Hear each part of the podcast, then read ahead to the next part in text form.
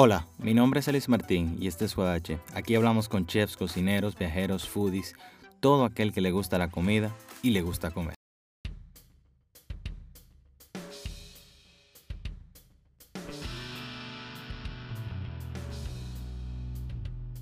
Bueno, guadacheros, bienvenidos una vez más a este espacio Guadache. Mi nombre es Elis Martín y esto es Guadache. Aquí hablamos con chefs, foodies, cocineros, viajeros, todo aquel que le gusta la comida y le gusta comer. El día de hoy tenemos un invitado súper especial. Estamos hablando con César Pons. Ahí pasa el motor, como siempre tiene que pasar, o un perro, un motor cuando yo empiezo a grabar. Eso es increíble. Pero estamos hablando con César. César, ¿cómo te sientes en el día de hoy? Todo bien, gracias por invitarme. Eh, no te apures, que yo tengo un perrito por aquí que está regado, parece que nos han dado la comida. Eso es, es, una cosa impresionante. O sea, tú empiezas a grabar, está todo callado, pero en el momento que tú empiezas a grabar, algo, algo tiene que sonar. Entonces, señores, guadacheros, el día de hoy estamos hablando con César Pons. Él estudió nutrición en Cádiz, es, nutricio, es el nutricionista urbano que busca desmentir muchísimas mit, muchísimos mitos y muchísimos cuentos que se inventan por ahí en las redes y él viene a traernos luz y verdad. Él habla también con evidencia científica real y comprobada. Él trabaja y tiene su proyecto de nutrición y trabaja lo que es la psiconutrición. Vamos a estar hablando un poco de eso y también de lo que es una gestión holística de la nutrición. Gestión holística, wow. También vamos a hablar de eso y vamos a adentrarnos un poco en qué significa todo esto. César, arrancando de una vez, ¿por qué decidiste irte por la nutrición? Mira, la nutrición es un tema que apasiona mucho. De hecho, eh, las personas cuando tienen sesgos en nutrición parecen tribales, parecen cultistas. Y darse el gusto, yo siempre he sido cordero toda la vida, y darse como ese gusto de poder mostrarle a la gente eh, de que, viejo, por Dios, mira la evidencia aquí. Y, y poder también ayudar, porque coño, nos hemos pasado la vida poniendo cosas en el plato sin saber lo que estamos comiendo. O sea, el típico paciente, la típica persona que, que come hoy día, lo que hace es coge un plato y el arroz lo pone ahí, y el arroz es para jaltarse. Y cuando pone la bichuela es para mojar el arroz. Y cuando pone la ensalada es para adornar. Y la carne, él acompaña. Oye, como le decimos la carne los dominicanos, la acompaña. Cuando debería de ser totalmente invertido el rol. O sea, el rol de la proteína en la alimentación es totalmente vital y es el que más descuidamos en nuestra cocina criolla.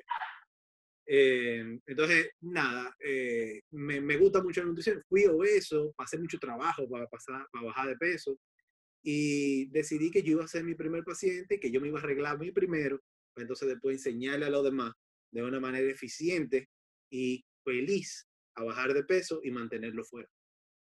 Interesante que tú digas que tú decidiste tú primero, que muchas veces la gente hace ese tipo de cambios por presiones alternas, que puede suceder también, y que empieza el cambio en toda la vida, empieza aquí, y después eso tú lo transformas en otra cosa. ¿Cómo fue ese, esa transición de tú ser obeso a lo que tú eres hoy? Tú eres un tipo fito, o sea, tú estás fuerte. ¿Cómo fue ese cambio? Yo no estoy tan fuerte. Lo que pasa es que, que tú sabes, yo, yo, compro la camisa en print. Entonces. Ah, ok, ok, ok.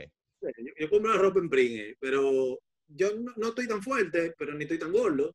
Eh, me gusta mantenerme en forma porque es una, una, manera de yo, de hecho, transmitirle a mis hijas, a mi familia, los beneficios eh, del bien y el bienestar que promueve el entrenamiento.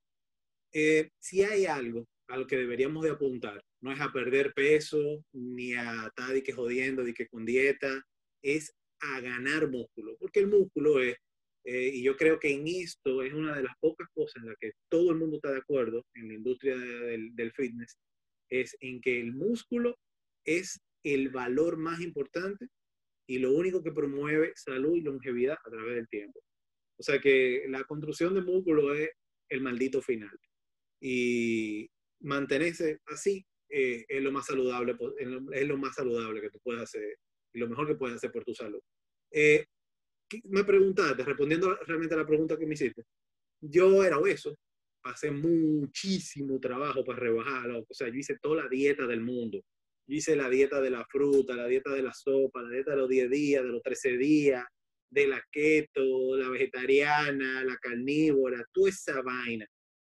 Pero la mentalidad de la dieta es lo que jode la industria de la pérdida de peso. Cuando tú estás haciendo dieta, tú estás restringido. Siempre la fucking dieta lo que busca es restringir algo. Cuando tú lo que tienes que estar haciendo es adicionando cosas en lugar de estar quitando. Okay, ¿Por qué no comes más vegetales? Deja de comer tanto disparate. Entonces, eh, sí, yo hice muchas dietas. Sí, yo reboté muchísimo. Yo llegué a tener 270 libras. Eh, y me llegué a ver también, porque yo rebajé y no rebajé, cuando estaba rebajando no entrenaba. Entonces bajé hasta 140 libras. Entonces yo pasé de ser una bola de masa y de grasa a ser casi que un cadáver.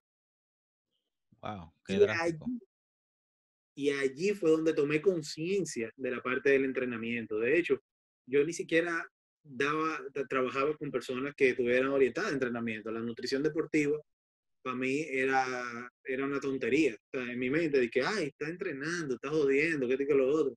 Hasta que llega un libro y te ilumina. Y te calla la boca. Y te dice, ok, mira, la evidencia dice que tú lo que tienes que hacer es entrenar. Porque el músculo es lo que promueve salud y longevidad. Entonces, anda el diablo, voy a tener que embrujarme con un gimnasio. Pero no necesariamente un gimnasio. O sea, tú puedes ganar músculo entrenando en tu casa. De hecho, eh, y nada. Y ahora mismo eso es lo que toca. Eso es lo que toca, entrenar en la casa. Pero tú puedes ganar músculo entrenando en tu casa.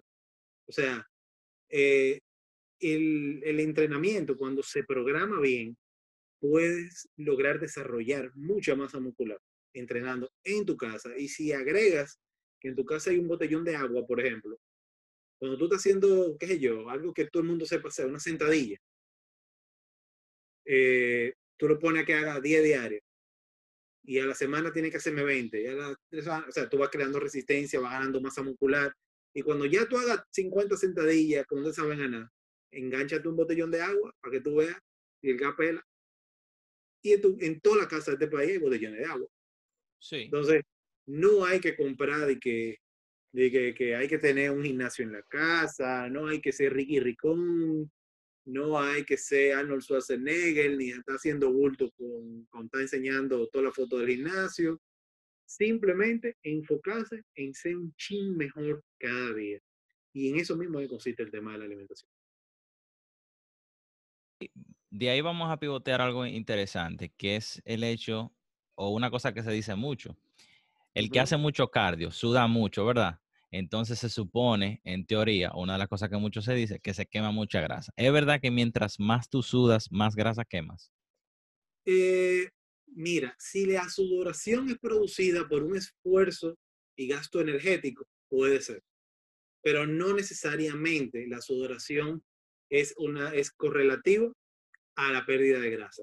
¿Por qué? Es muy sencillo. La única manera en que un ser humano, si tú eres de este planeta, tú estás sujeto a las leyes de la termodinámica.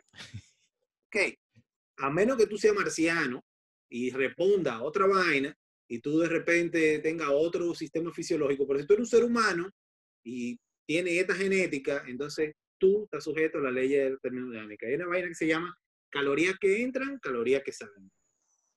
Si tú estás metiendo, vamos a decir una estupidez, pero para fines de ilustrar, vamos a decir que tú necesitas 2.000 calorías al día para mantenerte.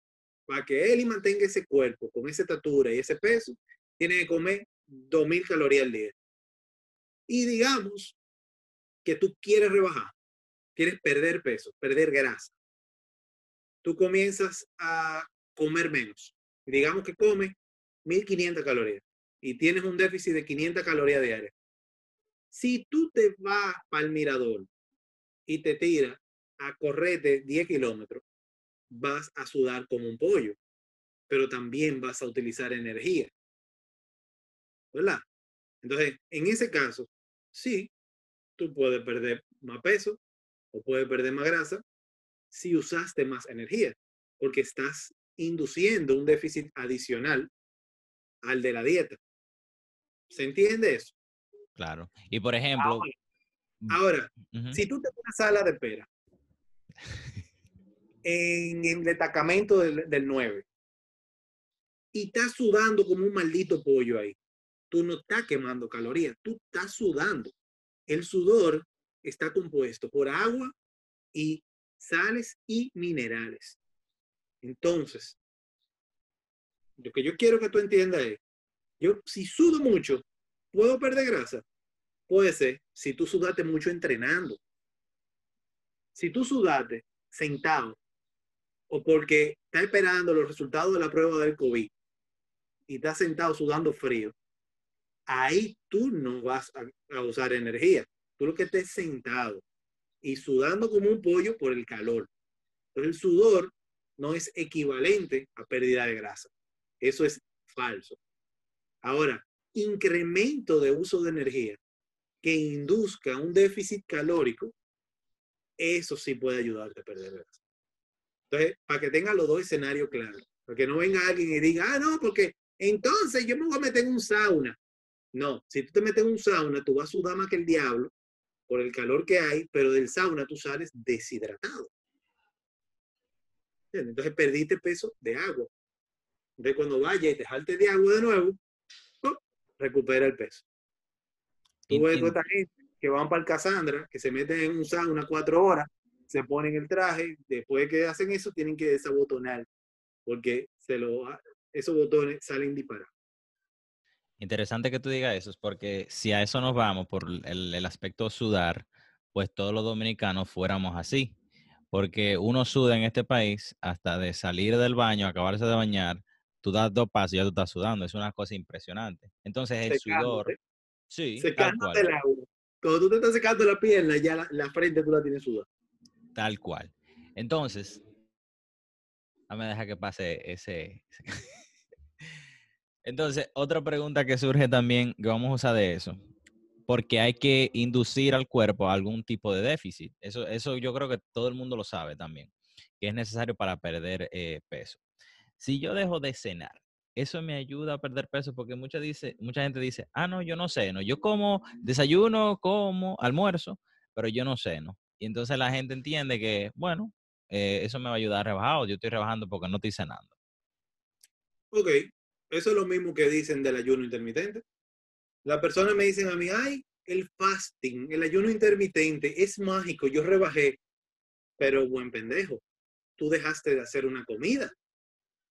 Si en el gran eh, eh, panorama de las cosas, tú tienes 2.000 calorías que te come todos los días y te mantiene, tú puedes planificar tres comidas de 600 calorías y comete 1.800 calorías al día tú puedes planificar dos comidas. Te salta una, puede ser el almuerzo, puede ser el desayuno, puede ser la cena. Eso no importa. Y tú planificas dos de 900 y te comes dos malditos volteos de comida, igualito vas a rebajar la misma cantidad de libras. Entonces, cuando tú dejas de cenar, tú sencillamente estás dejando de hacerle ese aporte de energía a tu cuerpo. Y si alguien te dice, no, porque yo lo hago es porque de cuando uno cena, uno se acuesta y esa energía no se usa. Dile que coja fisiología 101. El cuerpo humano utiliza más energía que el diablo cuando tú estás acostado durmiendo. Porque cuando tú duermes, que es muy subestimado el descanso, pero cuando tú duermes es que el cuerpo, por ejemplo, los que entrenan y quieren ganar músculo, cuando tú duermes es que el cuerpo gana músculo. No es cuando tú comes, no es cuando tú estás en el gimnasio, es cuando tú te echas. Y cuando tú te echas a dormir, entonces el cuerpo arranca a reparar células y hace que esos músculos sean más grandes mañana. Entonces, sí, la comida es muy importante. O sea, pero no, e, a ella no le importa. Si tú te la comes toda de una sentada, en tres comidas, en dos comidas o en siete comidas. O sea, va a ser el mismo resultado porque lo que importa al final del día es el total del aporte calórico que necesitas para tu objetivo. O sea que, respuesta corta, tú puedes hacer lo que tú quieras, te puedes saltar la comida que tú quieras. Si sea la cena, sea el desayuno, no es relevante. Eh, lo importante es que tú comas menos de lo que requieres si quieres perder grasa. Si quieres. No necesariamente, no es el mismo objetivo que tenemos toditos. Por ejemplo, Claro. yo quiero ganar en este momento. Y me, me gusta mucho eso que tú dices, que a veces uno subestima el hecho de dormir, que es sumamente importante en ambos lados de la, de la moneda, si tú quieres perder peso o ganar peso. Y mucha gente no duerme y jamás en la vida va a obtener los mismos resultados que alguien que duerme más, que es lo que tú bien dices, cuando el, el cuerpo está durmiendo, que descansa, y es que empiezan a surgir y se dan todos esos cambios químicos y fisiológicos que no van a pasar en el gimnasio ni mientras tú estás comiendo. Y Ujú. eso es importante, que mucha gente como que lo pasa por alto. Hay que dormir. Es sumamente importante dormir. Sí, tú ves personas que entrenan seis veces a la semana, comen perfecto, miden todo al dedillo, que este que lo otro, y se pasan la vida dándole vuelta alrededor del fitness, pero duermen cuatro y cinco horas. Tú lo ves la vida entera estancado. Entonces tú ves a otro pendejo que ellos le dicen vago porque no se levanta a las 5 de la mañana a correr. Eh, y yo le digo, ¿tú sabes qué? En lugar de tú levantarte a las 5 de la mañana a correr, duérmete a las 6, ahórrate esa hora y dale esa horita más de descanso al cuerpo y vas a comenzar ver cambio. El descanso es mega, mega necesario y el que no descansa lo suficiente y lo que se necesita es adultos sanos entre 7 y 9 horas de descanso al día. Si no descansas entre 7 y 9 horas eh, cada día o tienes un mal sueño, no vas nunca a obtener resultados óptimos. Siempre va a estar atrás del último.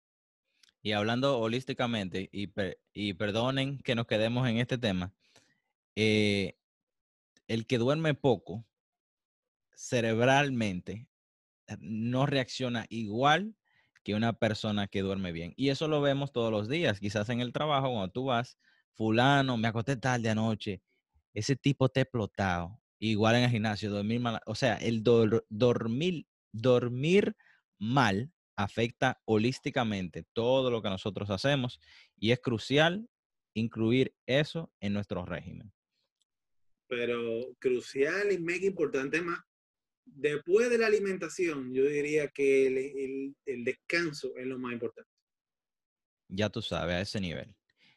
César, y hablando de volteo, vamos a hablar de algo que a la gente le gusta voltear mucho aquí eh, en el país, el arroz. Hay dos vertientes que dicen que el arroz integral es mejor que el arroz blanco. Y también hay gente que dice que el pan integral es mejor que el pan blanco. Alguna gente Ah. dice que es por la cuestión de que uno tiene más fibra que el otro, entonces, y busca que el, el sistema de nosotros trabaja más para digerirlo y que entonces por eso es que es mejor. Y alguna gente dice que no. Entonces, ¿cuál es la versión nutricional de esta, de esta cuestión? Sencillísimo. Oye, oye, qué tan pendejo es eso. Mira. Nutrición. Siempre que se habla de nutrición, se tiene que hablar de contexto. ¿Y qué es el contexto? El contexto es la personalización al paciente. Mis objetivos, mis necesidades, no necesariamente son las necesidades tuyas, ni la de Mengano, ni la de la mujer del primo. Entonces, es el, uno de los graves errores que uno vive cometiendo cuando quiere bajar de peso es que ve a otro pendejo que rebajó y le dice, loco, dame esa dieta.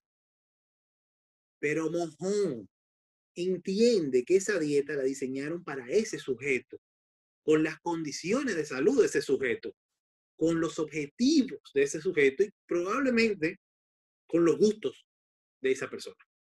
Entonces ahora tú quieres copiar lo mismo. Para coger, desbalancearte entonces después caerle a un nutricionista, ponérsela en China, para que coja más dulce que el diablo para ponerte a bajar de peso. Entiendan algo. Contexto es lo más importante. Yo recomiendo el arroz integral por una sencilla razón. Tiene más fibra. Ahora, si el paciente o la, la- la persona asesorada, el cliente, como sea lo que, lo que ustedes les guste llamarlo, eh, le guste el arroz blanco y no le gusta el arroz integral, no debería de comer una vaina que a usted no le gusta, solo de que porque quiera bajar de peso. Eso Importante. es absurdo. Lo que no, tú nunca hagas nada que tú no quieres hacer. Siempre, siempre tu nutricionista te tiene que buscar la vuelta. Si yo necesito que tú comas 30 gramos de fibra al día y tú no comes arroz integral, yo no puedo ponerme de sabroso a ponerte en el plan de alimentación arroz integral, porque coñazo, tú no comes de eso, tú no quieres comer eso. Entonces tú estás todo el tiempo en un estrés y en una vaina, en un mierda, ojalá se acabe esta maldita dieta, mano, que yo no quiero comer eso. Y este hombre del diablo dice que si yo no como eso, yo no voy a mejorar. Mentira. Mentira. Usted puede bajar de peso comiéndose su arroz blanco. De hecho, yo todos, todos mis pacientes comen arroz de noche. Y el arroz que comen de noche es arroz blanco. ¿Sabes por qué? Una mezcla de las dos, de noche y arroz. Ya lo sabe. Y de día yo lo pongo a que coma arroz integral y de noche que coma arroz blanco. ¿Sabe por qué? Porque el proceso de la digestión del arroz integral dura más que el del arroz blanco, porque el arroz blanco ha sido despojado de muchos de sus nutrientes y se digiere más rápido. Entonces de noche le conviene más a uno comerse su arroz blanco, meterse sus alturas de arroz blanco porque lo digiere más rápido y se utiliza mejor en términos bioenergéticos. Ahora, durante el día, yo quiero que tú comas arroz integral porque dura más para procesarlo. Y como duras más para procesarlo, la curva del índice glicémico es más, eh, es una cuesta, no es un pico. Okay. Eso es lo que pasa con las harinas procesadas. Como un pico, te da la energía al cuerpo y te baja el pico de insulina y te vuelve a dar hambre de una vez. Por ello te doy alimentos integrales durante el día para que te mantenga esa barriga harta y en la noche te doy un alimento sencillo, que es una molécula sencilla, tu cuerpo la va a utilizar así de rápido y tú te das tus harturas de arroz blanco, te da el gusto de que estás comiendo arroz, baja de peso y perrea a los amigos tuyos. Ya. Una, pregunta, César. El aspecto saciedad, eso es importante, o sea, a nivel nutricional, que nosotros nos, nos sintamos saciados. Por ejemplo, a la hora de comer eh, un cereal tipo el arroz. Eh, ¿O eso es totalmente indiferente? No es indiferente. De hecho, ese es uno de los aspectos psicoemocionales de la nutrición. Estar harto. Y tú lo tienes que proveer desde, el ámbito fisiológico para poder que ese caco no ande pensando todo el tiempo en comer. Por eso, las personas que hacen dietas muy restringidas rebotan, porque te ponen a comer muy poquito, muy poquito, muy poquito, muy poquito, y la expectativa de que se acabe la dieta se convierte en el objetivo primario de la dieta. Y cuando se acaba la dieta, lo primero que tú haces es comer una pizza, manito. Eso es lo primero. Vamos a comer un hamburger. Que ya se acabó la dieta. Entonces, eso es, un, eso es lo que condena al rebote. al hacer dietas restrictivas. De que tú hay una dieta en la que te digan, ah, no, no puedes beber cerveza, no puedes comer arroz, no puedes comer pizza, hamburger, taco, sal corriendo. Porque todo se puede y todo está permitido, siempre y cuando se haga bien hecho. Y ah, me gusta mucho ese punto porque lo podemos concatenar a, la otra pregunta. Los famosos cheat meal, que yo creo que no deberían existir porque como bien tú dices, nosotros deberíamos poder tener la libertad de comer X alimento en cualquier momento y que por eso aparecen los cravings, que, es una manera, yo entiendo, de tu cuerpo decirte, oye, yo quiero comer eso, me hace falta eso. ¿Qué pasa con los cheat meal? ¿Por qué, son, ¿Por qué son tan famosos y tan aclamados? Ese, ese sábado, ese viernes que voy a romper la dieta. Mira, lo que pasa es que el cheat meal viene de, el, ¿de dónde nace el cheat meal? Cheat meal, acuérdate que todo tiene un trasfondo de, que, que es real. Y eso se llama refit o realimentaciones. Cuando tú tienes a un atleta y lo tienes en un constante estrés alimentario, pero lo estás preparando por una competencia, por ejemplo, tú lo tienes con de estrés para que él no haga adaptaciones fisiológicas a tan poquito aporte de energía. Tú lo que haces es que le hace refit y le mete en un día la caloría que se mete en tres días. Y eso, cuando se hace bien hecho, hasta ahora lo que la, evidencia que existe, cuando se hace bien hecho, es provechoso. Ahora, ¿dónde está el desvirtúe de los cheat meal? Que nacen como refits, pero vamos a llamarle meal para, este tema. Las personas que típicamente hacen dietas, o sea, las diseñan, no necesariamente están educados en las ciencias de los alimentos. Y lo que hacen es copia y pega de las dietas que a ellos le han dado o que ellos hicieron durante las preparaciones físicas. Fíjate que el cheat meal viene mucho eh, de los gimnasios. De ahí que sale el, término. Yo estoy seguro que cuando tú escuchaste la palabra cheat meal, tú la oíste algún mullerufo alguien que se había preparado o que va constantemente a un gimnasio público de estos, eh, de estos gimnasios grandes de cadena. Y a la, a la roca yo se lo he escuchado mucho, para que tú tengas una idea. La roca. La roca se Pero la roca, la roca nunca ha estado en déficit calórico. O sea, el objetivo de la roca nunca es perder peso. Si la roca pierde 20 libras, se va a querer holcar es una cuestión de objetivo. Por eso te dije ahorita, nutrición y contexto, viejo. O sea, a mí, yo ahora en la cuarentena bajé casi 15 libras. Desde que abrieron los gimnasios, el mismo día yo estaba fajado entrenando y cambiando mi alimentación a 4.500 calorías al día para poder cargar y poder coger la libra que yo perdí durante la cuarentena. César, ah, perdona que te interrumpa, pero hay algo como interesante en ese aspecto de que el que quiere adquirir cierta masa muscular, tiene que ingerir, tiene que meter. Entonces, tiene que gustarte comer, porque tú no te vas a meter 4.000 calorías si a ti no te gusta comer, ¿verdad? Mira, manito, comerse 4.000 calorías es muy fácil y puede ser también muy difícil. Por eso, reitero, escenarios, contexto. Un Baconator tiene casi 1.200 calorías. Cuando tú te comes un baconero en una comida nada más, y ya tú desayunaste 700, 800 calorías, y llega el baconero, la papita que tienen como 800 calorías, el heladito, en un almuerzo tú te metes 2.500 calorías fácilmente. Si no pico un dulcito después. Mm. Entonces, eh, comerse 4.000 calorías, 4.500 calorías, puede ser muy fácil si son alimentos hipocalóricos. Por ejemplo, yo hoy voy a, cenar, a cenar sardina. Yo voy a comer una lata de sardina de la grande, la de una libra. Y ahí yo me voy a comer con esa lata de sardina nada más, voy a comer unas 800, 900 calorías. no es que tanto que te guste comer, es la selección de los alimentos. Yo mm. también puedo complementar mis calorías de la cena. Me toca 1500 calorías en la cena.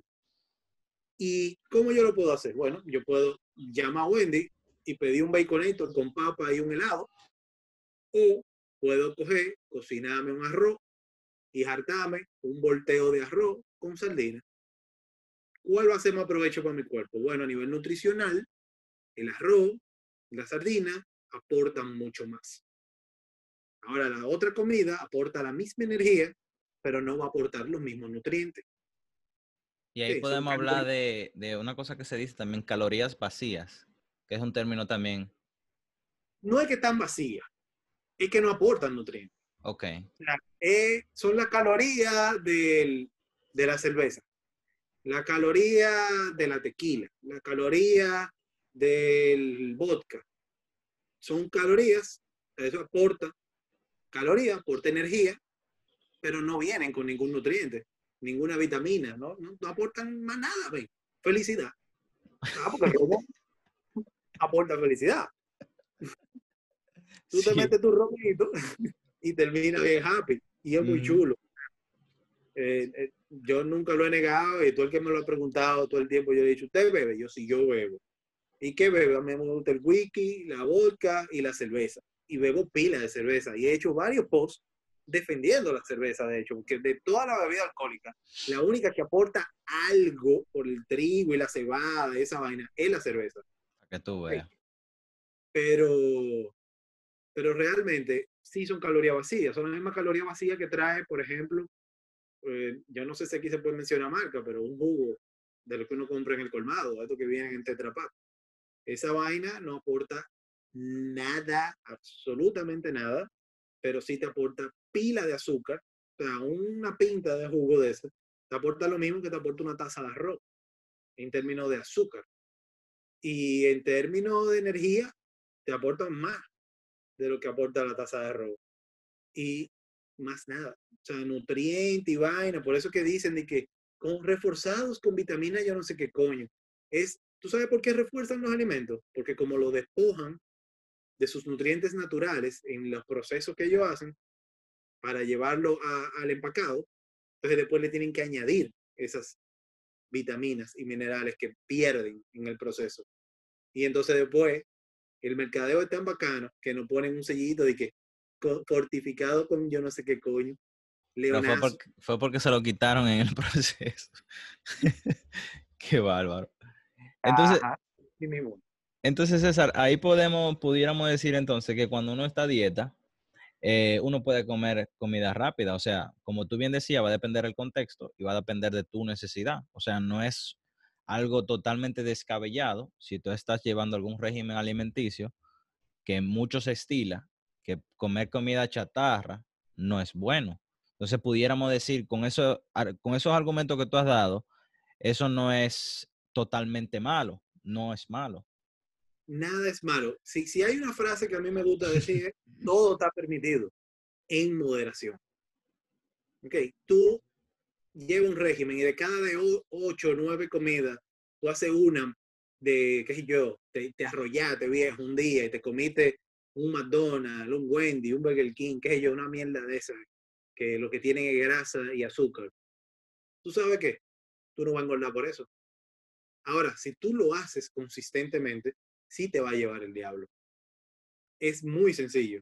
Tú eres hoy lo que tú has hecho de manera consistente en el tiempo.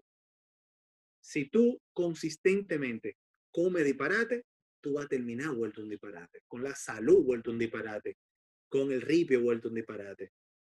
Porque si hay una vaina que baja la libido, es la obesidad, la hipertensión. Si tú te has dedicado los últimos años a tratar de comer la menor cantidad de disparate posible, te has dedicado a dedicarle por lo menos tres, cuatro días de entrenamiento físico a ese cuerpo, tú te vas a cuenta de que tú te encueras y te ves mejor, te encueras y desempeñas mejor. Y estás en salud. O sea, los indicadores típicos de salud. Como tú vas al médico y te hace tu chequeo, qué sé yo. Eh, duerme mejor, te mueve mejor, pasan los días con más energía. Y e, eso es lo que pasa con, con ese tipo de alimentación. Si yo debo decir que comer un día comida rápida te va a dañar. No, porque yo soy la prueba viviente. Yo, yo tengo dos carajitas, viejo. Soy dos niñas. Todos los cumpleaños a los que invitan esas carajitas son que si el King, que si Wendy, que si McDonald's, y uno termina ahí y adivina lo que le brindan a los papás. Croqueta, refresco de colores, dulce, uno termina comiendo esa vaina. Mm. es inevitable. viejo, yo no soy el único. Para que esto sea sostenible, todos tenemos que estar de acuerdo en que una ensalada no te va a hacer fit y un hamburger de McDonald's no te va a hacer fat. Hey, me gustó ahí esa rima, ¿no? Uno, ¿cómo repite eso? Repite eso. Está buena. Trademark esa, esa vuelta ahí. No, una ensalada no te hace fit y un hamburger no te hace fat. Ya, mortal. Por ahí que Cuando algo dice sin grasa, significa que, que no tiene calorías. O sea, ¿qué es lo que pasa cuando dicen fat free? bueno, ahí yo creo que tú lo acabas de abordar, ese sugar free. Que le van, le van a poner de otra cosa, le ponen más. ¿qué es lo que pasa en ese caso? Porque a mí siempre me surge esa curiosidad. Fat free, ok. Sugar free, ok. Pero tú, tienes que poner algo ahí en lugar de eso. Para que le dé sabor, pile sal. Mm. Pila, pila, pila de sal. El sodio es lo que da el sabor a la vaina cuando hay ausencia de grasa. Porque en la grasa que te el gusto. Tú sabes de cocina. A mí no me hable mierda. en la grasa que está el gusto. Lo más sabroso. La vaina que no tienen grasa, tan desabría. ¿Y qué tú le haces a un alimento cuando está desabrido? Lo primero que hace es meterle sal. Porque si no hay grasa, hay que meterle sal. Entonces, el problema de los productos para free, sugar free, es que siempre para poder, le meten más saborizante y le meten mucha más sal. Entonces, el, aporte de sodio es mucho más alto. Y por eso, ese tipo de alimentos yo nunca los recomiendo. O sea, tú tienes que chequear. Yo tengo que haber hecho más de mil planes de alimentación en mi vida y ni uno de ellos dice con vaina low fat o vaina free. No, nunca. Todos sus alimentos siempre enteros, lo más íntegro posible. Si tú puedes comer, loco, del campo, si tú compras, tú la pudieras hacer nada más en Merca Santo Domingo o en, la feria ganadera y que eso sea lo único que hay en tu casa. Es la mejor apuesta que tú puedes hacer para tu alimentación. Ahora, eso no quiere decir que te va a dañar.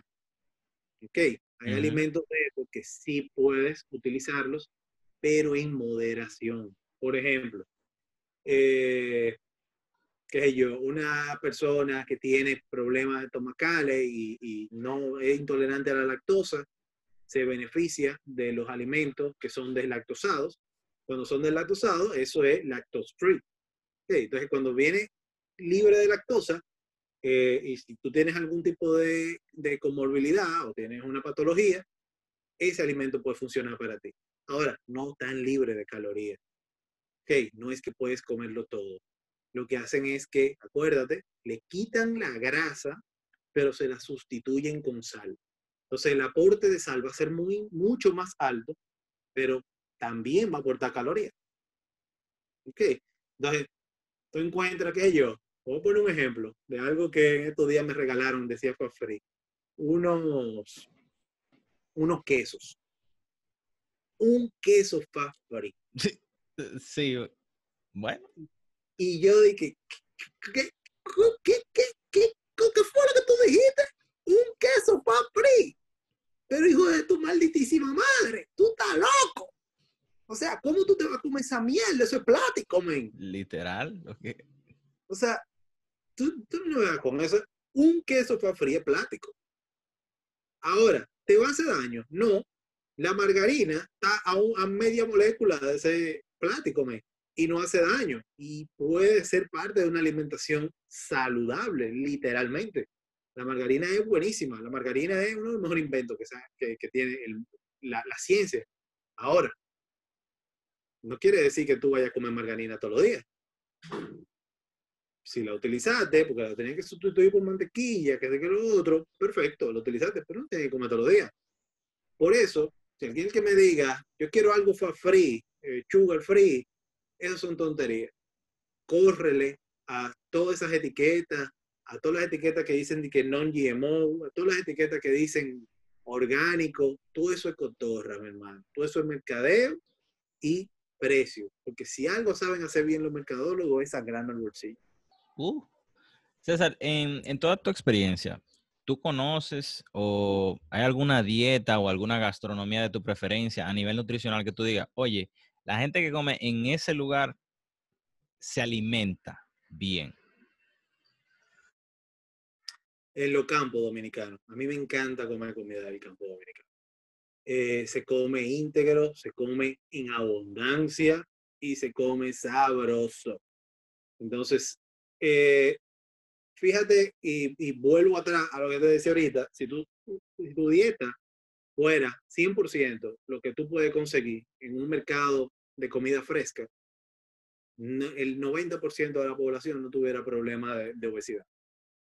El problema está en los super procesados, que reitero, no es que sean malos en sí, el problema es la, el abuso en el consumo de ellos. Entonces, como son tan fáciles de consumir, tú abusas fácilmente de ellos. Por ejemplo, tú me das a mí una, un conflé de cinnamon, yo no sé qué diablo, o un Lucky Chan, y tú supiste que esa misma noche se acabó. Porque yo me pongo a ver una película y comienzo a picar, picar, picar, picar, y de repente se acabó el conflé. Que son buenos. Ups, se acabó. Sorry. ¿Entiendes? Porque tienen eh, eh, una, un gustico, un saborcito, como que tú no puedes parar. No pasa lo mismo cuando tú estás comiendo aguacate. Llega el momento que te, te comes un aguacate entero y te coño, ya, ya está bueno el aguacate. Lo mismo pasa con el arroz, con la carne, con la habichuela. Entonces, eh, sí, a mí me gusta utilizar la- las frutas como, como sustituto de dulce. En lugar de ganas de comerte un dulce, comete una fruta y no da tanto. Eh, pero me gusta mucho la gastronomía dominicana. El dominicano, si modificara e invirtiera los roles de, de- de las porciones, nosotros tuviéramos todito en salud. ¿Cómo sería lo ideal? ¿O cuáles serían la- las porciones ideales? Oh, papá. Muy sencillo. El plato actual, ¿qué presenta? Un montón de arroz, un montón de habichuela, una pieza de pollo, que usualmente te ponen un mulito, y un chin de ensalada. Entonces vamos a comenzar por pensar en que lo más importante que hay es la proteína y la fibra. Eh, Cuando tú dices que yo voy a hacer mi dieta basada en proteína y fibra, tienes que saber que ahora la mitad del plato va a ser carne. El 25% del plato, del otro 50% que te queda vacío, se lo van a meter de vegetales. Y lo otro 20 25% del plato va a ser el carbohidrato de tu preferencia. Comienza a hacer tu dieta así. Entra un post que yo hice hace unos meses que se llama Arma tu dieta, donde te doy opciones óptimas de proteína, opciones óptimas de carbohidratos y opciones óptimas de grasa. Entonces así, elige una, hoy elijo esta, mañana elijo esta y elijo esta. Y va armando tu plato así. Que la mitad del plato sea carne. La mitad que queda, que sea la mitad de vegetales y la otra mitad del carbohidrato de tu preferencia, sin miedo. Cuando digo sin miedo, es elige el carbohidrato que te dé tu maldita gana. Yuca puede ser. Batata, guineíto. Lo que más rabia te dé. O lo que aparezca en la casa. A veces Claro. es lo que hay. Estabas, estabas hablando de, del conflé y de comérselo rápido. Me gustó porque eso da pie a la siguiente pregunta, que surge mucho también. Vamos a hablar del azúcar. ¿Es verdad que el azúcar crea adicción? Totalmente falso. ¿Tú has visto a alguien en una esquina vendiendo azúcar? No. Está No, buena esa analogía. ¿Al- ¿Alguna amiga tuya da la nalga por azúcar? No, no. No, ¿verdad? No. Tú has ido a un rave, una vaina, y tú has visto gente matándose por huele perico. Tú has encontrado a alguien en, una esquina de que, loco, estoy vendiendo aquí estos sobrecitos de, de, de stevia, que están de todo, man.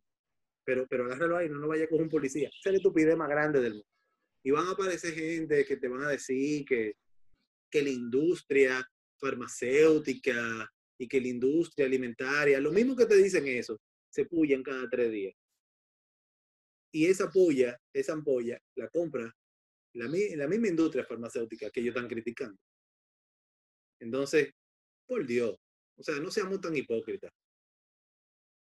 Si hay algo que tú quieres que tus pacientes excluyan de su dieta o moderen, díselo claro, pero habla de la verdad a la gente, porque tú no estás tratando con muchachos. Ok, la azúcar no, no es adictiva. Eso es mentira. Porque tú sabes que yo nunca he visto a alguien adicto a comer pepino o adicto a comer naranja. Y eso es azúcar. Todo lo que no sea un cadáver. Mí- Míralo así. ¿Qué es azúcar? Azúcar es todo, brother. O sea, si no estaba vivo, es azúcar. Tan sencillo como eso. O no es una grasa. Míralo así. Grupos alimenticios, proteínas. ¿Estaba vivo o es la menstruación de una gallina? Eso es proteína. Estaba vivo, hubo que matarlo para comérselo. Eso es proteína. ¿No es una grasa? No.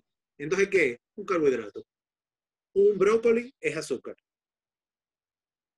Un pepino es azúcar. Una lechuga es azúcar. eso también aporta. No sé si tú tienes esa pregunta por ahí, pero yo sí quiero decirlo. Los estúpidos que andan ofreciendo dietas sugar free o que hacen retos sin azúcar, pero lo primero que te andan hacen es mandarte a comer ensalada o mandarte a comer una fruta, aprendan un poquito, por favor. Esa mierda es azúcar, porque no hay otra forma en que tu cuerpo la metabolice. Tú no eres nada más lo que comes, tú también tienes que considerar en lo que tu cuerpo convierte lo que tú te comes. Esa lechuga y ese brócoli y esos pimienticos que tú pusiste al lado del pedazo de carne y tú dices que tú eres sugar free, pues te tengo una noticia, tú no eres sugar free, porque esos vegetales son azúcar. Todos los vegetales son azúcar. Tal cual. Entonces, hablando de vegetales, eh, me he oído, escuchado muchas veces testimonios de personas que decidieron irse por esa vía, la vía vegetariana, que es una dieta excluyente y excluyente de algo que tú bien decías, es importante, que debería cubrir el 50% de nuestro plato. ¿Qué pasa con esas dietas vegetarianas que ahora ha resurgido? Muchas personas que la defienden, hay restaurantes, hay muchísimas propuestas interesantes y mucha gente diciendo, oye, el cambio de vida, que ha sido mejor, que me siento más ánimo y todo eso. Y del lado del fisiculturismo, que es el otro espectro, lo ven como frown upon, eh, lo ven de mala manera, que es difícil o muy complicado tú ser un bodybuilder ingiriendo solamente vegetales y que es diferente la fisionomía, un, un sinnúmero de cosas. Desde tu punto de vista, ¿cuál es, o sea, qué es lo que pasa, si es verdad, verdad, que hay una diferencia tan del cielo a la tierra, que tú te sientes mejor, más vigorizado con el asunto de, convertirte al vegetarianismo, veganismo y vegetarianismo? Mira, eh, yo pienso del vegetarianismo lo mismo que pienso de los carnívoros, de los keto fans. Yo los respeto porque es algo que a mí, a mí particularmente, de manera personal primero, yo nunca lo haría. no soy capaz de vivir sin carne. Pero, pero, debo decir que es una manera eh, que si tú lo estás haciendo, si tú eres vegetariano, por convicción o porque tú entiendes que con eso tú le estás haciendo un bien al mundo, al planeta, y hay toda una gestión romántica atrás de esa vaina, pues mira, mi respeto, bien hecho, sígalo haciendo. Ahora bien, si tú lo estás haciendo por moda, déjate de estupidez, porque lo que, lo que tiene que invertir un vegetariano para alcanzar su necesidad de proteína es muy alto. O sea, tiene que comer y tiene que dar mucha pirueta para encontrar fuentes, eh, digamos, óptimas de proteína. Eh, y eso me lleva a responder la otra pregunta. Como dice que en el, en el ámbito de los fisicoculturistas y de las personas que entrenan, eh, dicen que le dan mucho trabajo o que es subóptimo comer vegetales, la proteína a través de los vegetales. eso es falso. Okay. La proteína vegetal es tan buena como la proteína animal. Ahora, en términos de absorción, lo que tu cuerpo absorbe, la proteína animal se absorbe mejor. La vegetal puede necesitar su yompeo. Por ejemplo, hay eh, vitaminas y minerales que, que, vas a tener también que suplementarlo porque no están en el mundo vegetal. nada más está en el mundo animal. Eh, pero sí, se puede llegar a construir un cuerpo envidiable, un cuerpo bonito, musculado, a través de la alimentación a base de plantas. Es posible, es respetable, eh, es más difícil, lo cual lo hace aún más eh, respetable desde el punto de vista alimentario. Pero nada, o sea, yo no tengo nada en contra de ellos. De hecho, la mi alimentación es plantocéntrica. no es vegetariana, pero es plantocéntrica. Yo le doy mucha, mucha importancia a la ingesta de vegetales. De hecho, eh, yo me como mis vegetales, como no cabe en, el en mi plato, como te lo yo me lo como aparte. Tengo un plato que me lo como de vegetal, porque yo soy pro fibra. Y no hay otra forma más eficiente de aportarle fibra al cuerpo que a través de, los alimentos vegetales. Entonces, sí, si tú me dices a mí que, que yo pienso de los vegetarianos, eh, bien por ellos, eh, los respeto, los admiro, y sí pueden construir cuerpos envidiables, cuerpos musculados, les va a dar más trabajo, tienen que suplementar un par de cositas. Yo hice un post con las mejores proteínas vegetales que, que existen en orden de, de, de, de biodisponibilidad. Y también les puse allí las vitaminas que deberían de estar suplementando si su dieta es 100% vegetariana. Hablando de suplementar, hay muchos, muchos, sin número de medicamentos para perder peso. Fat burners, eh, quema grasa, eh, no sé, un sinnúmero de cosas. Si me pongo a hablar, creo que no, no acabamos nunca. No, muchachos, esa industria es enorme. ¿Todo eso es cuento o eso de verdad funciona? Mira, eh, si tú ves el gran marco de las cosas, yo diría que son un desperdicio de dinero. ¿Por qué es un desperdicio de dinero? Mira, el tema de los suplementos nos puede tomar horas tocarlo. Y si nos vamos analizándolo uno a uno, vamos a ir desmontando santo, que eso va a dar pena, algo y vergüenza. Mira, los fat burners. ¿Qué hace un fat burner? El fat burner lo que hace es que están llenos de, de energizantes y de vainas raras y de hierbas raras, que lo que hacen es que quizá entre un 1 y un 5% de elevan tu temperatura corporal y acuérdate que cuando se eleva la temperatura corporal, el cuerpo lucha para volver a llevarla a los grados que son normales. Entonces, esa lucha que se da entre la elevación de la temperatura y que el cuerpo la lleve de nuevo a su temperatura normal, ese consumo energético que se dé ahí es lo que aporta el fat burner. O sea, de verdad, man. O sea, yo prefiero darme una cucharada menos de arroz que invertir 3 mil pesos mensuales en un fat burner. Que cuando viene a ver, el fat burner lo que está ahí lleno de cafeína y vaina, y cuando viene me da un vaído, una vaina del corazón por estar tomando patillas. O sea, es una manera muy tonta de invertir tu dinero. El famoso CLA, por ejemplo, que es otro suplemento que se usa mucho, sí funciona si tú eres un ratón australiano que vive en la Siberia, que es como vienen los estudios que sustentan el, uso del CLA. Y va a aparecer 10.000 gente, loco, que te van a decir, yo lo usé y me funcionó. ¿Tú sabes cómo se llama eso? Paja mental. En la ciencia le llamamos placebo. Ok, a una persona, le comienza a dar una patillita y le dice, mira, con eso tú te vas a poner más fuerte. Y de repente los tigres comienzan a levantar más peso. El placebo es un efecto probado y es un fenómeno científico con base que ha sido probada un millón de veces. Entonces, la persona come menos, entrena más y de repente tú le das el clap y le dices, mira, con eso tú vas a rebajar más rápido. Y el pana te rebaja una libra a la semana y dice, no, fue el clap. Pero coño, mi loco, ya tú no comes nada y tú entrenas todos los días. Lo que lograste, lo lograste por tus esfuerzos en la reducción de la, de la ingesta o en la ingesta apropiada y en el entrenamiento. Pero la patillita, él jura que fue la patillita que lo hizo rebajar. Entonces, sí, o sea, los suplementos son un maldito robo. El único suplemento que yo utilizo, que está científicamente comprobado que ayuda a mejorar la resistencia y de hecho tiene un millón de cosas, o sea, en términos cognitivos también te ayuda, es la creatina. La creatina la deberían usar inclusive gente que no entrene, debería de usar creatina todos los días.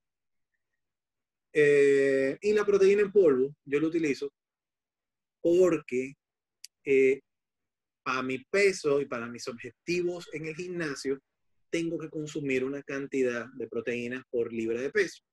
Entonces, comer toda esa proteína me va a dejar en quiebra. ¿Cuál, ¿cuál proteína en polvo tú estilas eh, consumir, aparte de la creatina? yo solamente las recomiendo, la proteína en polvo, solamente la recomiendo cuando te la puedes comer. ¿Ok? se entienda bien claro esto. Si tú te tienes que comer 250, 300 gramos de proteína al día, comértelo de pollo, arroz, sardina, te va a dejar el bolsillo rotonda con 27, ¿ok? O sea, no, no te va a alcanzar la quincena. Entonces, una manera eficiente de lograr comerme los 250 gramos de proteína es prepararme batidos de proteína. Ok, yo elijo la que esté más barata, que no sea un gainer. Porque los gainers están llenos de basura y de, de, productos, de subproductos ahí que lo llenan de, de disparate. Pero después, cualquier proteína para subir de peso. O para lograr tu objetivo de ingesta de proteínas en el día. Acuérdate que tomate un scoop de proteína de eso que toman en el gimnasio y comete una pechuga de pollo es exactamente la misma vaina. Okay, es literalmente el mismo aporte.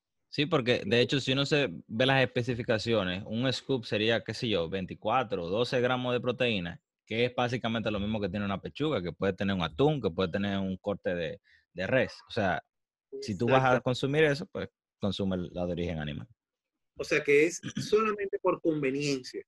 Sí. Pero no por necesidad. El que me dice a mí que, que yo no he empezado el gimnasio porque no he comprado la proteína, yo, coño, voy y compra dos, malditas pechugas al súper y empieza el fucking gimnasio. Y ya. Y ya. César, eh, hasta ahora en la conversación de las cosas que he podido rescatar, se puedo sacar que todo va a depender de tu contexto, el, contexto particular de cada persona, qué necesita y que es importante cuidarse de los extremos. O sea, ver cuáles son tus necesidades y no caer mucho de un lado o mucho de otro lado. Algo que te quiero preguntar y ya entrando a lo, personal, ya hemos visto todas las, preguntas. Háblame del rebote. Tú bien decías en el, en, el, en el principio que tú tuviste una dificultad rebotando muchas veces. ¿Qué es lo que pasa a nivel nutricional, a nivel fisiológico, mental, como sea, con el rebote? Que, sucede tanto. Por ejemplo, una persona que pierde mucho peso, de buenas a primeras, eh, le atribuye que volvió para atrás a, lo que sea. Y vuelve, qué sé yo, si tenía 150, ahora tiene 180. ¿Qué es lo que pasa con el rebote? Que, se, da esos cambios tan drásticos. Muy sencillo, muy sencillo. De hecho, hice un post explicando las adaptaciones metabólicas, pero la versión sencilla de eso es decirte lo siguiente. Si tú pesas, qué sé yo, 150 libras. Y tu mantenimiento son 2.000 calorías, y yo en lugar de que tú, tú tienes un objetivo de perder grasa y tú me dices, loco, yo quiero pesar 170 libras y yo te voy a poner una dieta, eh, yo debería de hacerte una dieta de, en la que tú comas la mayor cantidad de comida posible y aún así bajes de peso. En lugar de eso, la industria de la pérdida de peso le encanta hacer promesas de 20 libras en 20 días. Eh, pierde 30 libras en un mes.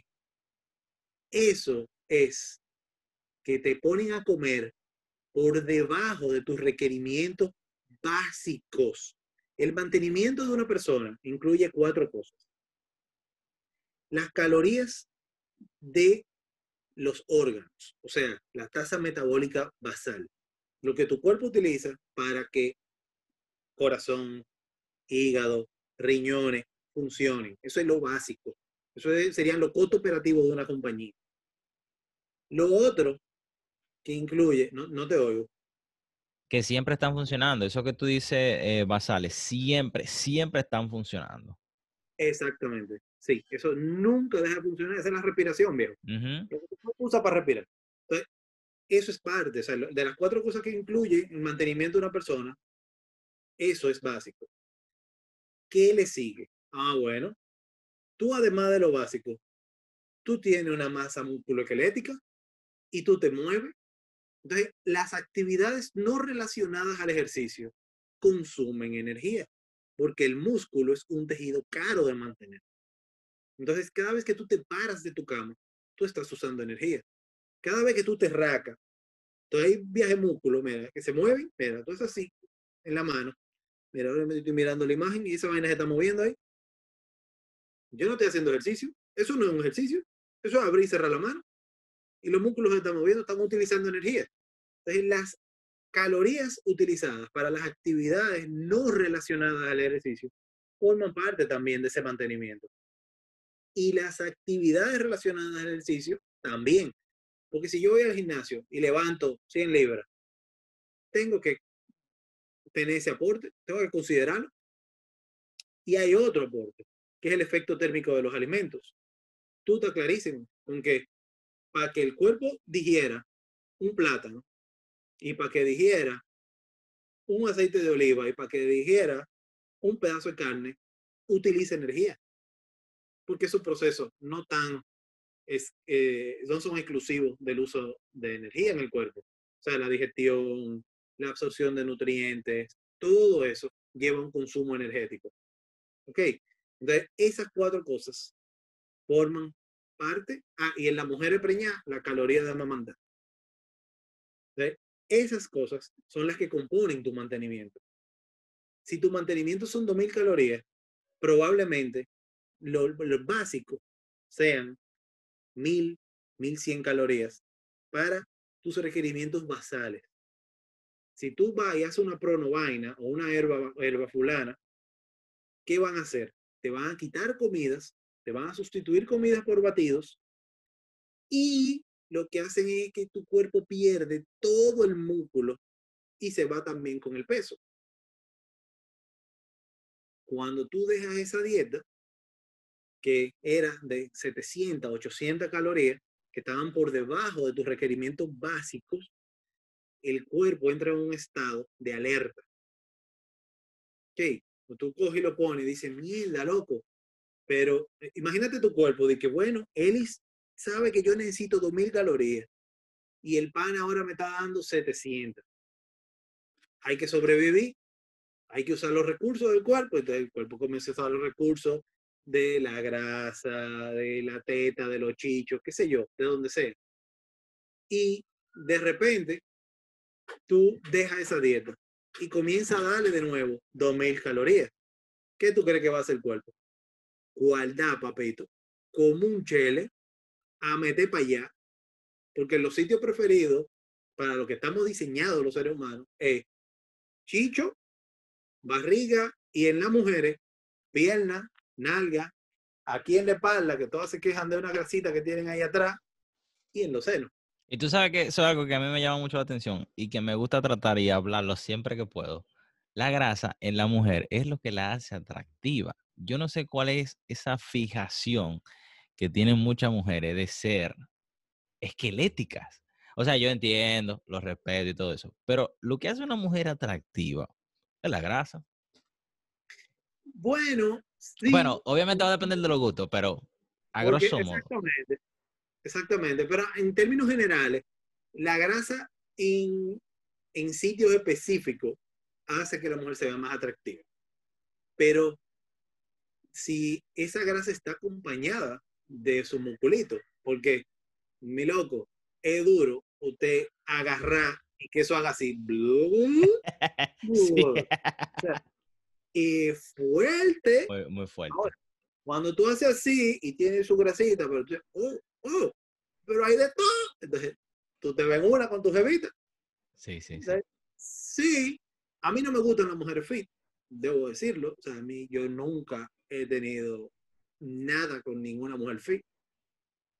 Eh, mi mujer, mi esposa de 20 años juntos, no es una jevita fit para nada. Mi mujer es médico y entrena o sea, ella entrena conmigo, entrena tres, cuatro veces por semana, pero come también como yo. Y créeme, no es fit. Y yo no quiero que sea fit. Porque a mí no me gusta. Claro. E, es una cuestión, es una cuestión también de gustos, eh, realmente. Pero yo, ese es mi eh, abogo por eso. Que tengan... respeto a las mujeres que llevan una vida fit. No, no, no vida de brócoli de párrago y vaina, bien por ella, pero esas no son por mí. La saludo a todas. Tú tocaste una tecla que me gustaría abordar brevemente, porque siempre van a salir teclas hablando de comida y nutrición, y es el asunto del aceite de oliva. que eso no estaba en el libreto, pero el aceite de oliva en cocina tenemos varias formas de usarlo.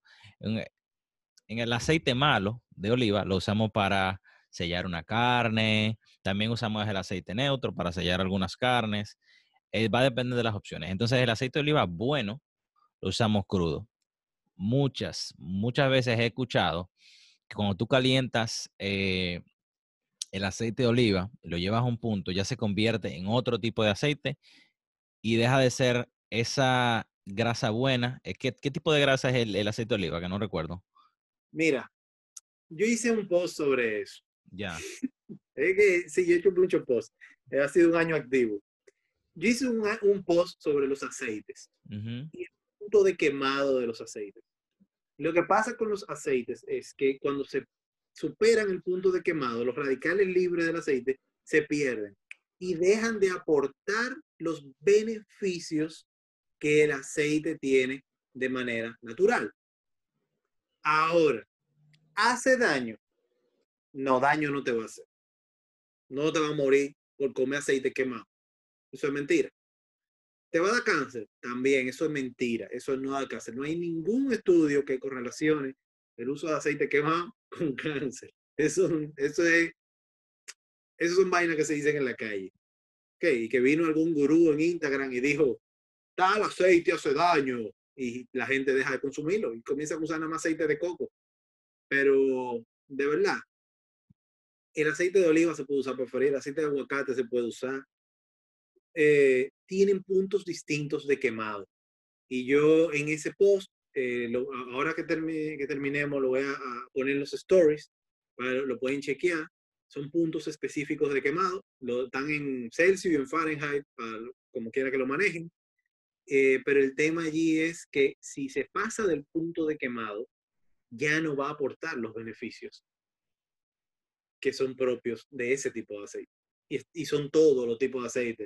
O sea, no es nada más ese aceite vegetal que se ha vuelto tan famoso, que es el aceite de oliva. ujú. También el aceite de canola, el de girasol. Todos funcionan de la misma manera porque es eh, como está molecularmente, eh, están molecularmente eh, combinados los lípidos. Ok, Entonces, si llegan a un punto de quemado, se pierden sus, sus propiedades. Eh, de eso es que se trata, no mucho más de ahí, no hay que, hay que complicarse, de que, de que, que loco, que mira, que el radical XYZ te va a, a- dañar el hígado por la esquina superior de... no, por Dios. Entonces son vainas de, de, de estos tigres que ponen a, a la gente a beber cucharada de aceite de coco en ayuna y le dicen que siguen ayuna. Y, y hay una que, hay una que una cosa que, que, que me gusta abordar y que la traté también en otro podcast, es el asunto de eh, los comedores emocionales y que tú trabajas eso, trabajas la, la psiconutrición. Y es cómo afecta nuestra mente la manera de nosotros alimentarnos y afecta a todo. O sea, como bien tú dijiste en algún momento, lo que somos lo que comemos. Y creo que eso también es una frase bien, bien famosa. ¿Cómo? Mira, yo no creo en eso, de que Mm. somos lo que comemos. Yo dije que nosotros no es nada más lo que comemos, Ok, es lo ok. que comemos. Ok. Decir que, la, que nosotros somos lo que comemos sería una tontería de mi parte. Y decir que, que, que somos lo que absorbemos también. O sea, por eso te decía que todo es un balance y es una cuestión de contexto. La, la, la roca bebe tequila. La roca, que, que la poníamos de ejemplo ahorita, come panqueque. Ok, o sea, y el tipo se ve saludable, está más fuerte que el diablo y, y- y tiene un cuerpo envidiable. O sea que es cuestión de contexto. Ahora, tu pregunta iba orientada a... Eh, la psiconutrición, ¿cómo afecta la nutrición nuestras emociones en, en tu experiencia? Genial. Esa no es mi experiencia. Esto es Ciencia 101. Mira, hay una Ujú. vaina que llama neurotransmisores. Yo estaba tratando ese tema de los neurotransmisores en estos días en Reset Radio, donde estábamos hablando de cómo la comida afecta tu estado de ánimo. Y es, mira, aperísimo, porque los neurotransmisores son una sustancia que tiene el cuerpo el cuerpo la produce a partir de lo que tú comes. Entonces, tú comes alimentos que te provocan sensaciones. ¿Ok? Por eso, el azúcar, los chocolates, todo eso te, ayuda a producir serotonina, endorfina, son hormonas de la felicidad. Entonces, sí, hay comedores emocionales y es un trastorno alimentario que se trata con un psicólogo, no con un nutricionista, con un psicólogo. Los desórdenes alimentarios los debe tratar un psicólogo. Por eso, yo en Flexoria, nosotros somos un equipo y yo trabajo con la nutrición y con la ciencia de los alimentos, pero también tenemos una psicóloga que trabaja con la parte de la psiconutrición. Y tengo una médico que supervisa el proceso en general. El punto de esto es decirte, mira, nosotros somos, somos, yo dije que me iba a inventar una vaina y, y la voy a hacer, y qué bueno que lo estamos hablando hoy. Yo voy a hacer la dieta de la felicidad.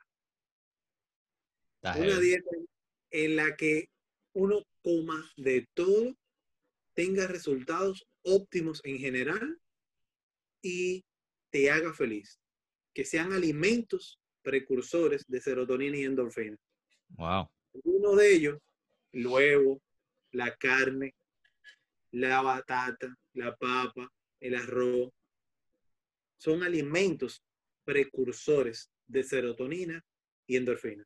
El chocolate negro, precursor de, de serotonina, pero mira, es más de final ese tipo. Bueno, esa cosa.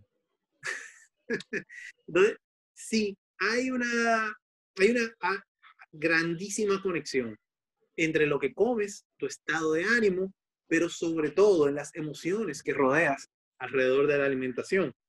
Porque nosotros los dominicanos somos muy sabrosos. Y nosotros todas las juntaderas con nuestros amigos, con nuestros familiares, giran alrededor de comer o beber si alguien tiene problemas o, de realmente se encuentra con una terrible relación con la alimentación o con la comida y no puede controlar su, alimentación o la comedera o los atracones emocionales, eh, le puede dar mucho trabajo eh, bajar de peso. Y, y la verdad, bueno, yo vengo de, de, de tener trastornos alimentarios y cuesta mucho trabajo. Porque la comida debe ser tu momento de placer. De hecho, yo se lo digo a todo el que yo atiendo. La zona de confort tuya debe ser la alimentación. Lo que te tiene que sacar de tu zona de confort es el entrenamiento. Fájate a entrenar, a sudar, a moverte más, pero la alimentación debe ser tu zona de confort porque cuando la alimentación se convierte en tu zona de confort y es adecuada, comer se convierte en un placer en lugar de ser una dieta de la cual tú quieres salir. De verdad, César, que hablando de este tema, veo que, como te decía fuera del aire, que se pueden hacer un podcast solamente hablando de esto. Porque, por ejemplo, mira, del huevo, yo tengo que hacer un podcast del huevo, porque el huevo para mí es una cuestión impresionante. Todo lo que tiene, cómo se usa en la cocina, nutricionalmente. O sea, tiene muchas cosas interesantes, solamente del huevo. El aceite, o sea, un sinnúmero de cosas sumamente interesantes. Sería perísimo hacer uno de los aceites, puntos de quemado, aportes nutricionales y cambio en su estructura química cuando se pasan del punto de quemado. Que está chulo también, porque eso afecta directamente eh, el resultado a la hora de cocinar. Sí, bueno, tú sabes muy bien, tú eres de cocina, tú sabes que cocinar es química. 100%. Eso estaba, eso estaba hablando yo hoy mismo con un chef. Cocinar es química y alimentación es química. Dan así, ¿no? Y que mucha gente está desligada totalmente de eso, porque lo vemos como tan normal pero uno no sabe todas las cosas que pasan en un alimento. Cuando tú cocinas un alimento, hay un sinnúmero de reacciones que se están dando ahí, que nosotros la damos por sentado, no sabemos, no sabemos cómo combinarla, no sabemos cómo hacerla diferente. Y son cosas porque nosotros estamos tan acostumbrados a verlas, pero tienen un grado de complejidad que de verdad vale la pena sentarse y analizar por cómo pasan y por qué pasan esas cosas. Sí. César, eh, llegando al final siempre, siempre mis invitados, quedando también la invitación abierta para cualquier otra ocasión, eh, otro episodio, hablar de estos temas. Yo siempre le hago a mis invitados dos preguntas al final para ver un poco más dentro de la mente de mis invitados. Y las dos preguntas son las siguientes. Si tú tuvieras la oportunidad de hablar con César de hace cinco años, ¿qué consejo tú le darías? Que debió empezar hace cinco años a entrenar. Si yo pudiera viajar al pasado, hablar conmigo cinco años, decirle, loco, debiste empezar hace cinco años, coño, entrena, no seas tan vago. Párate de la maldita silla, muévete más y come más de las cosas que a ti te gustan y comparte más con tu familia. En tu memoria, ¿qué te estaba deteniendo? ¿Era una cuestión de que tú no querías o era algo más? De hace cinco años, no, no tenía conciencia de los beneficios que tiene el entrenamiento en el cuerpo humano. Ok. Para mí todo era dieta, dieta, dieta, dieta, dieta, alimentación, alimentación. Y son dos caras de la moneda. A ti el que te diga que es 30% eh, dieta o 30% entrenamiento y 70% alimentación, esos son disparates grandísimos. Es 100% entrenamiento, 100% alimentación. Que eso lo dices mucho también, increíble, o sea. No, no, no, esos son de los disparates. Come menos, muévete más. Señores, si usted no sabe una vaina, si usted no puede dar un consejo bien dado, mejor quédese callado. porque es mejor quedarse callado y parecer idiota que abrir la boca y despejar la duda? Tremendo. Y la otra pregunta que siempre le hago a mis invitados, César. César, cuando tú te vayas de esta tierra, cuando tú partas a otro lugar, ¿cuál tú quieres que sea tu legado? ¿Cómo te gustaría ser recordado? Mira, yo siempre he dicho eso, que, que cuando yo estoy trabajando para que mis hijas puedan salir orgullosas a decir que son hijas mías, que cuando tengan una reunión, que cuando conozcan a alguien y digan, yo soy Miriam Pong, soy Sofía Pong, le digan, coño, tú eres hija de César Pong, tú conoces a César Pong, ese tigre me ayudó. Yo quiero que todo el que haya tenido contacto conmigo aprenda algo y que yo lo haya aportado, aunque sea un consejo honesto y sin interés. Que, que ellas tengan el orgullo de, decir que yo soy su papá. Excelente, que los tuyos te quieran y que te recuerden cuando tú te vayas. César, de verdad para mí ha sido sumamente interesante, importante y lleno de aprendizaje esta conversación. Espero que para todo el que nos pueda escuchar también le sea de provecho. Agradecerte a ti por tu tiempo y por compartir tus conocimientos. De verdad se aprecia mucho. Cada invitado que tengo, le agradezco porque el tiempo es valioso. Y cada vez que me dan una hora, 20 minutos, 30 minutos de su tiempo, yo lo aprecio mucho. De verdad, muchísimas gracias. Si tú crees que hay algún tema que no haya tratado, que te gustaría tratar en este momento, si no, pues nos despedimos. Dígame. Yo, si, si he de despedirme, le voy a decir, señores, usen la fucking mascarilla y cuídense y no jodan tanto en la calle. Vamos a ver si salimos de todo el COVID y no abren los gimnasios de nuevo. y no tripear de nuevo para allá y seguir comiendo heavy y pasándola bien. Eh, el COVID mata y mata por las complicaciones que, que tiene. Y según la evidencia científica, todo el que se complica de COVID se complica por diabetes, hipertensión, eh, problemas respiratorios, pero el problema respiratorio es un problema que se da más, que, se da menos. Sea, es, lo que mata, pero lo que te complica son las comorbilidades. Y esas comorbilidades son perfectamente prevenibles si usted come bien y entrena. Ok, inclusive pacientes más jóvenes que no se consideraban de riesgo que tienen esas comorbilidades que acabo de mencionar, como diabetes, hipertensión y obesidad, ya se consideran de mayor riesgo que las personas mayores de 50 años, que no tienen esas comorbilidades. Imagínate tú eh, la cantidad de muertes que pudiéramos estar evitando, nada más por controlarnos un poquito la boca y quizá darle de vuelta a la manzana tres veces a la semana. Eh, cuídense mucho, eh, cuiden a sus viejos, pónganse la fucking mascarilla y lávense la mano. Yo no sé por qué una pandemia nos tiene que enseñar a nosotros que tenemos que lavarnos la mano. Muy, muy fuerte, hermano, muy fuerte, de verdad que sí. Llegué a este punto para entender que lavarse la mano es tan importante. Coño, mano, qué fuerte. César, de nuevo, muchísimas gracias por tu tiempo, Guadachero. Muchísimas gracias si te quedaste hasta este momento. Nos vemos la semana que viene y hasta la próxima. Guadachero, muchísimas gracias por sintonizar. Si te gustó este contenido, compártelo con todo el mundo y que lo sigas disfrutando. Hasta la próxima.